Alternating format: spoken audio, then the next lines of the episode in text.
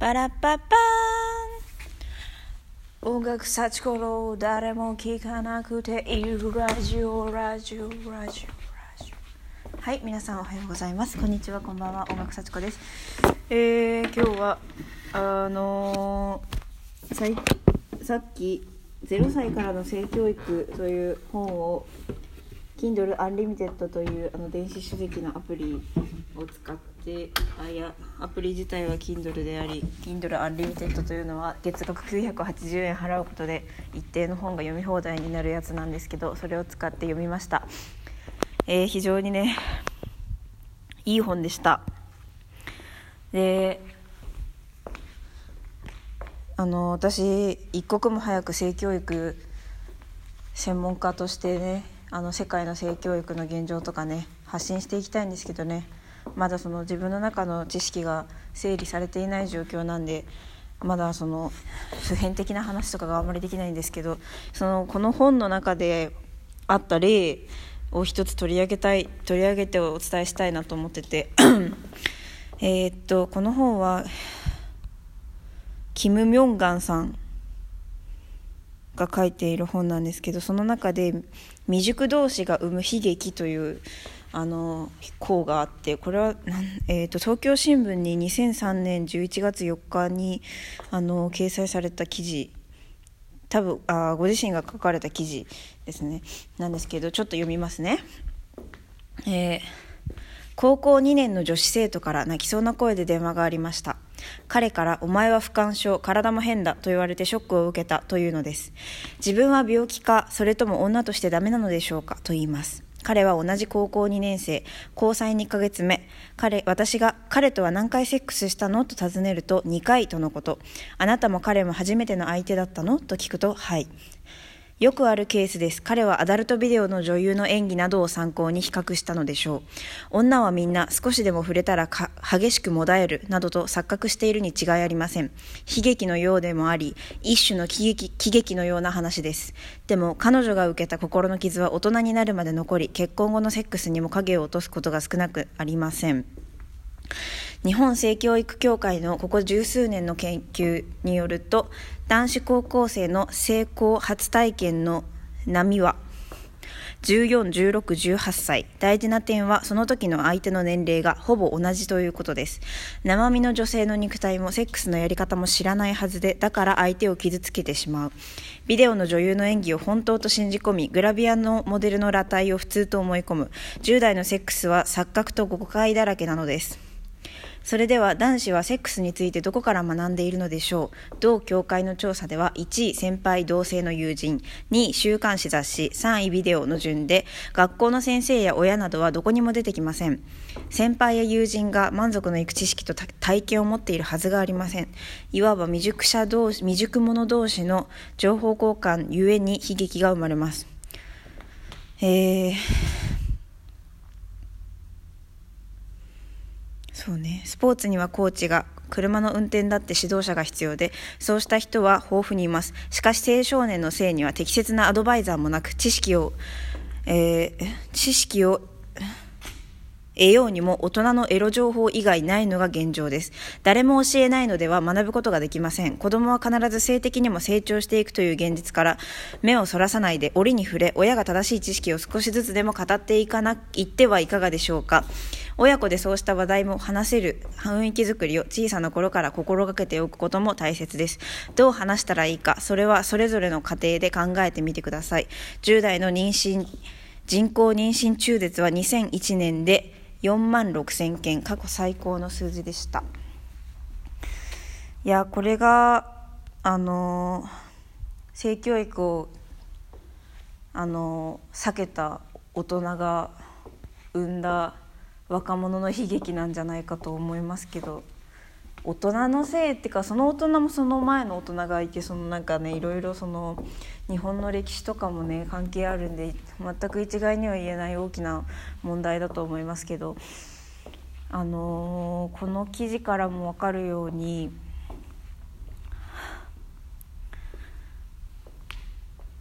大人は大人はというか大あの教えなくても正しい知識が身につくと思っているえーえー親とか教師とかいるのかもしれませんけど結局何からその若い人たちが情報を得るかというとネットとかアダルトビデオとかですよね、えーとか先輩とか。で先輩の経験なんて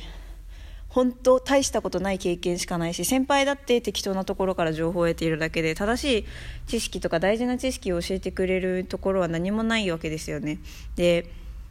本当に私はアダルトビデオを見てあこれがセックスでこれが女の人の反応なんだって思い込むことって本当に恐ろしいことだと思ってるんですけどアダルトビデオというのはフィクションで視覚的に楽しめるように演出されているものであってそれを真に受けられては本当に本当に本当に困るのは女性だと思う。うん。男性もかな。そこのねこの電話した女の子。あそう。だからそれで私が言いたいのはえー、っと私 AV あんまりちゃんとあんまりなたくさんは見たことないんであれですけどうん。女の人は最初からは感じません。多分。私は。えっと性感帯があってただ性感帯って最初からかんそこまで感じないくて開発するものだと思います。だから例えば性感帯って人間にはたくさんあるけどうん私が読んでなるほどなと思ったのはなんかその快感は脳で起こるものであってなんかなんかそのただ触るだけでだと別に良くなくてそのいろいろな何て言ったらいいんだろうな。雰囲気とか言葉とか誰に触られるかとかどういう雰囲気とかそういうのがすごく大事な大事だからお互い初めて同士でセックスしたとしてお互い知識も別にないとして最初から楽しい気持ちいいセックスができるかって言ったらそれはすごく難しいことだと思う。ただそれを知らないで AV だけで女の人は触れば感じるんだって思い込んで感じない人にお前は不干渉だっていうのは本当にうん誰が悪いのかって言えないけどもっと勉強しなさいと言いたいその男の子には。うん。本当にそれは傷を残すことになるかもしれない。一度言われた言葉がこれからもずっと自分は不干渉なのかもしれないと思い込んで生きてしまう人がいるかもしれないっていうのはね悲劇だと思います。そう。どうなんですかね。男の人は最初のマスターベーションから気持ちいいものなのかよくわからないけども女あ分かんないな。私は一番最初に触った時は別に良くなくてそれがじ何度も何度も重ねていってそうやってだんだんだんだん感度が上がっていったのでもし本当に一度も触ったことも触られたこともない女の子とセックスするんだとしたらまずその性感帯を開発するところから気長にやんないといけないんじゃないかと思う。だけどその現状を知らずになんかその全然感じてくれなくて傷つく必要もないしあの、えー、傷つい男の人が傷ついてしまうんだとしたらそれもまた良くないことだし良くないことっていうかなんかその無駄な悲し無駄な傷つきというかそれは仕方ないことだから。うん。それはその彼が育ててあげないといけない。私は女の人も自分で育てればいいと思う思う派ですけどね。私は女の人もみんなマスターベーションすればいいと思います。私は自分で自分の体のどこをどう触るのがいいのかっていうことを自分が熟知してそれを男の人に教えてあげればいいと思います、うん、こういう意見の人がどれだけいるかわからないけど私はそれがいいと思います。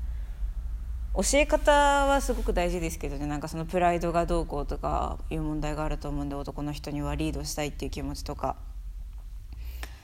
うん。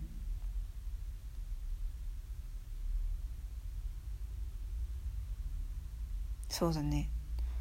まあそのセックスは同性同性間でも異性間でも関係なくその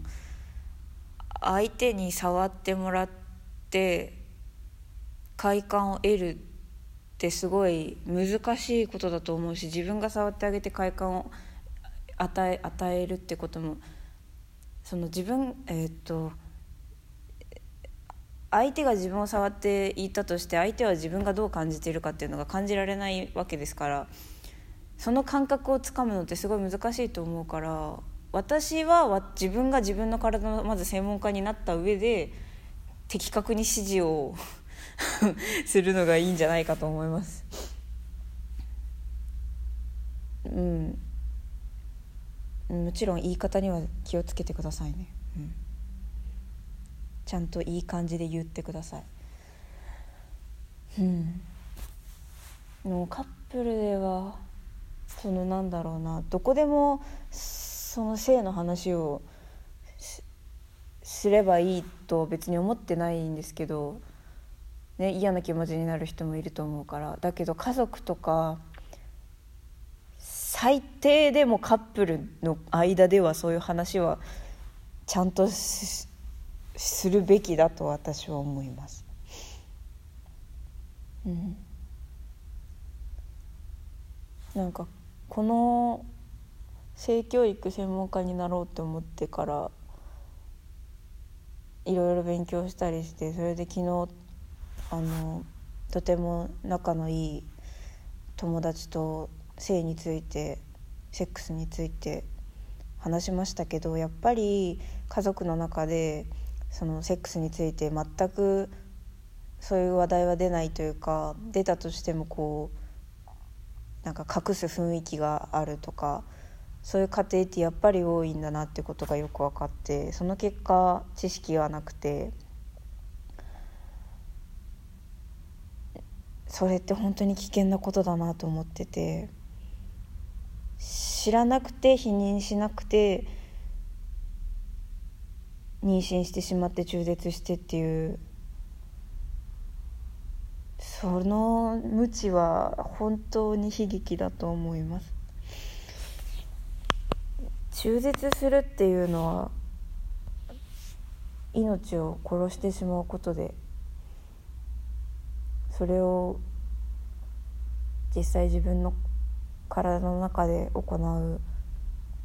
女性はもちろん男性も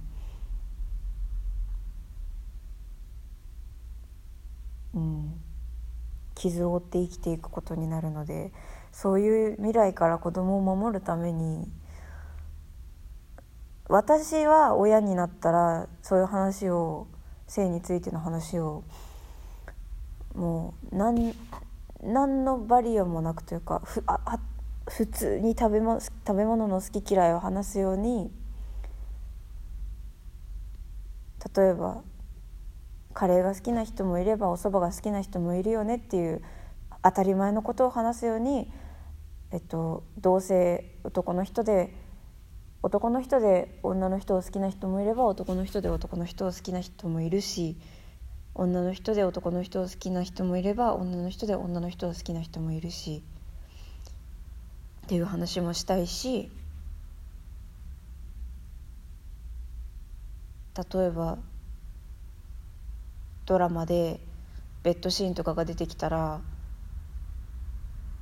あこの男はコンドームを使ってないねろくでもないねみたいな話も笑い話にしたいしもうそういう性の話題という命の誕生にまつわるそういう愛愛と命とつながってるセックスっていう話題を良くないことを語る語り口で語るの家族は作りたくない。です。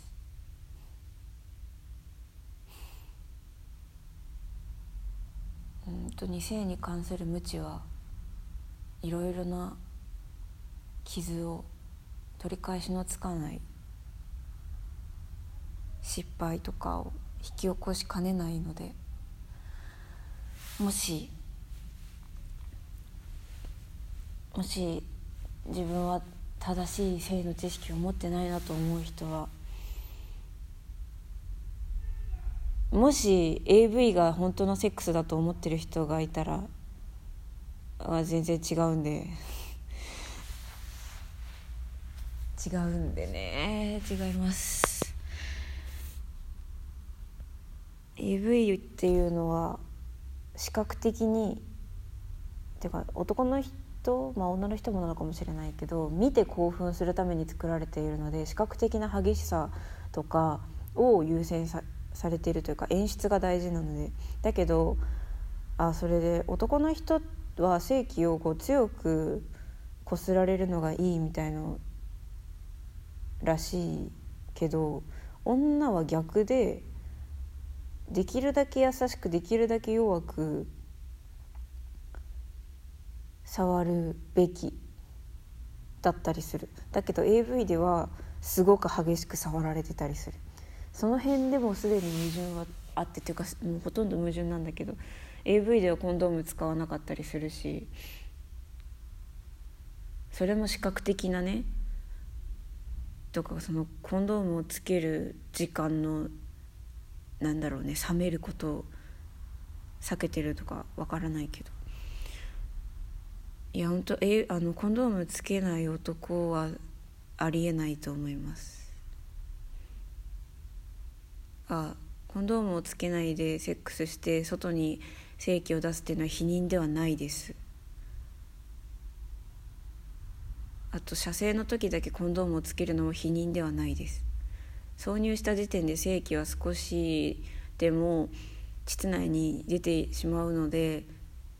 もうそれは否認になってないので常にコンドームを使ってください。コンドームの正しい使い方も勉強してください。うん。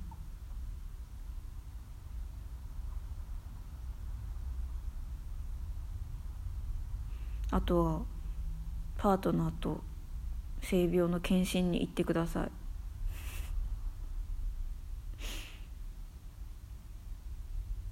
うん。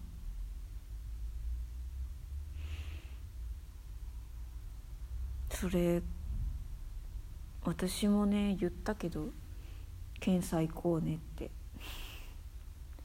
今はね全然一緒にいないからあれだけど。帰日本に帰ったら検査に行こうって。言ったけどそれなんだろう。それは大事なことだと思います。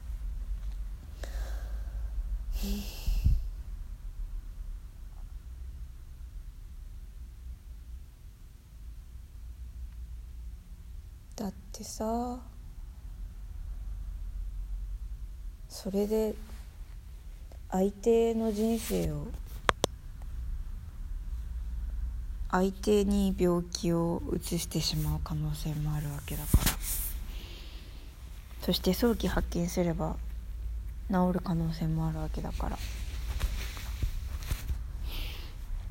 うん。検査は行こう。保健所とかでね匿名でできるみたいだし。私が調べたやつだとなんか郵送でできるみたいのもあって。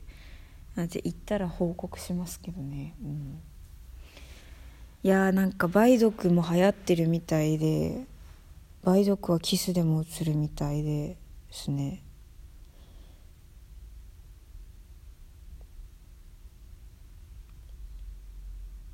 うん。いや性病結構もう昔の病気とかじゃないですからね全然。